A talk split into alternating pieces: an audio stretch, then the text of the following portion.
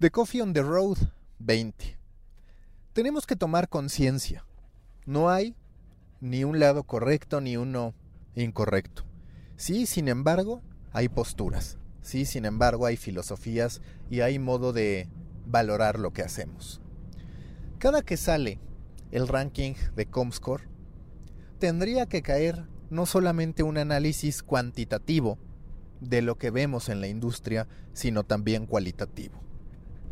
En The Muffin, que por cierto los invito a suscribirse, newsletter que hago desde hace más de 84 semanas con insights de la industria digital, hice énfasis en la importancia de empezar a separar cantidad de calidad y también en la importancia de que todos los que somos actores y protagonistas de uno u otro modo de la industria de medios digitales en México reconozcamos con qué estamos comprometidos. Está bien si tu compromiso, a partir de tus prioridades comerciales y de tus prioridades profesionales, están fundamentadas en el alcance. Está bien si lo que tú quieres es generar una visita a costa de lo que sea. Lo que no está bien es que salgas a dar un discurso que no sea congruente ni honesto.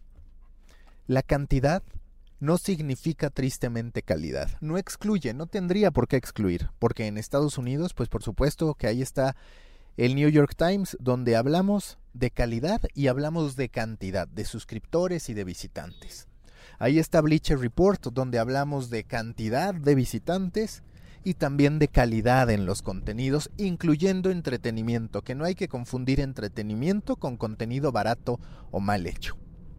Lo que ocurre en México es que esos que se presumen, e insisto, está bien si esa es su verdadera convicción, como los líderes de la industria, tendrían que hacer algo por no solamente basarse en la cantidad para decir que son los players más relevantes de la industria, sino también trabajar en que la calidad los acompañe o ser honestos y decir que lo único que les importa es el alcance. Puse como ejemplo en el newsletter y acá lo vuelvo a hacer porque pasa exactamente lo mismo en deportes, incluso lo mismo en política.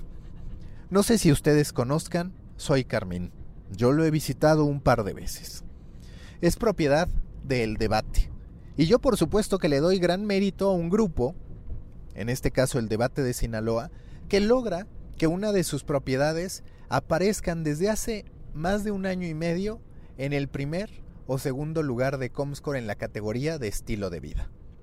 Pero les quiero preguntar a todos ustedes si en primera lo conocen y si en segunda, de verdad, Soy Carmín es su fuente informativa y no solo eso, si ha llegado en algún momento a repercutir, a beneficiar, a influenciar de algún modo lo que ustedes hacen, viven, consumen y disfrutan en el día a día?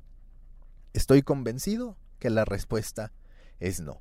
Hay muchas otras marcas, hay muchas otras plataformas que nos resultan más influyentes en términos de consumo de contenido en torno a estilo de vida. Vamos a política. Aparece SDP como uno de los sitios de información general más visitados y también como el segundo nativo digital, muy cerca de Uno TV. En verdad SDP es el conducto por el que consumimos información dura y es también el conducto más confiable a ese respecto. La respuesta, lo sabemos, es no. Vamos finalmente a deportes. Está el caso de medio tiempo que siempre ha sido un player muy relevante.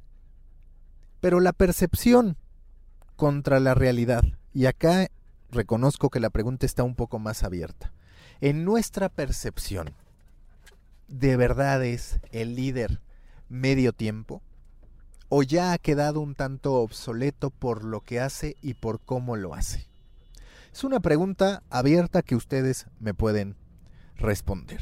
Ahora, ¿a ustedes les gusta que el medio deportivo líder de acuerdo a Comscore incorpore en su modelo editorial chismes, entretenimiento, cultura pop, es decir, que no sea solo deportivo, por supuesto que a quienes dirigen la marca, a la empresa dueña, que en este caso es Milenio, le corresponde decidir si eso es lo correcto o no. A mí lo que me parece es que a nivel industria estamos cometiendo el error de pensar que el alcance lo es todo. ¿Y por qué se fortalece esta postura, esta filosofía? Se fortalece porque las agencias de medios lo que quieren es poder simplificar su trabajo. Para ellas lo más relevante es, en primera, poder generar el rebate que corresponda independientemente de la calidad del medio al que están contratando. Es decir, que si un medio de cierto prestigio le ofrece determinado rebate y otro, con no necesariamente tanto prestigio, le ofrece un rebate más alto, es bastante factible que se vaya con el que ofrece un rebate más alto. Eso es en términos económicos, un modelo de negocio para las agencias, un modelo que todos conocemos y que no hacemos mucho por cambiar. Y después también está el tema de tiempo invertido. No solamente se trata de sacar el mayor provecho posible para las agencias, sino también de simplificar y de poder, digamos, englobar las propuestas en torno a un mismo aparato, a un mismo grupo, digamos.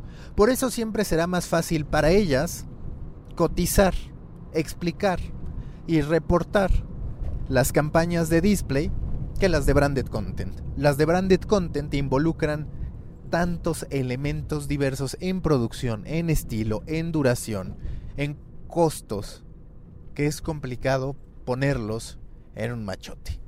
De ahí que en muchas ocasiones los que generamos contenido padezcamos a la hora de llenar un Excel y decir qué es exactamente lo que vamos a ofrecer y a qué costo, además de con qué resultados garantizados. La combinación de medios de comunicación que quieren tener en su cabeza la meta cumplida independientemente de las formas y las agencias de medios que quieren sacar el mayor beneficio posible con el menor esfuerzo son las que constituyen lo que hoy vemos en Comscore y lo que hoy padecemos en términos de calidad. Claro que hay medios masivos y con calidad. Ahí está Animal Político. Claro que hay medios masivos que ofrecen buen entretenimiento. Ahí está, desde mi perspectiva, el caso de Sopitas. Pero también están esos gigantes que tienen números no por fuerza, a partir de la calidad de lo que hacen. Uno TV, por ejemplo, es una gran plataforma en términos de distribución. Pero ¿cuántas veces ese contenido ha impactado en la sociedad? ¿Cuántas veces, si nosotros vamos a la calle y encuestamos a distintas personas, nos van a decir que Uno TV es el referente? La distribución es clave. El alcance, en efecto, es clave. Pero hemos de sensibilizarnos si de verdad queremos construir un entorno en el que el contenido aporte algo. No solamente la información dura, también tenemos que trabajar mucho en la generación de buen entretenimiento. O eso, o seguiremos peleándonos por los centavos que nos dejan las marcas, porque el dinero de los suscriptores, ese sí, que no va a llegar, no así. Recuerden que los espero en Proyecto Morona, grupo en Facebook y en LinkedIn para pequeños creadores de grandes ideas.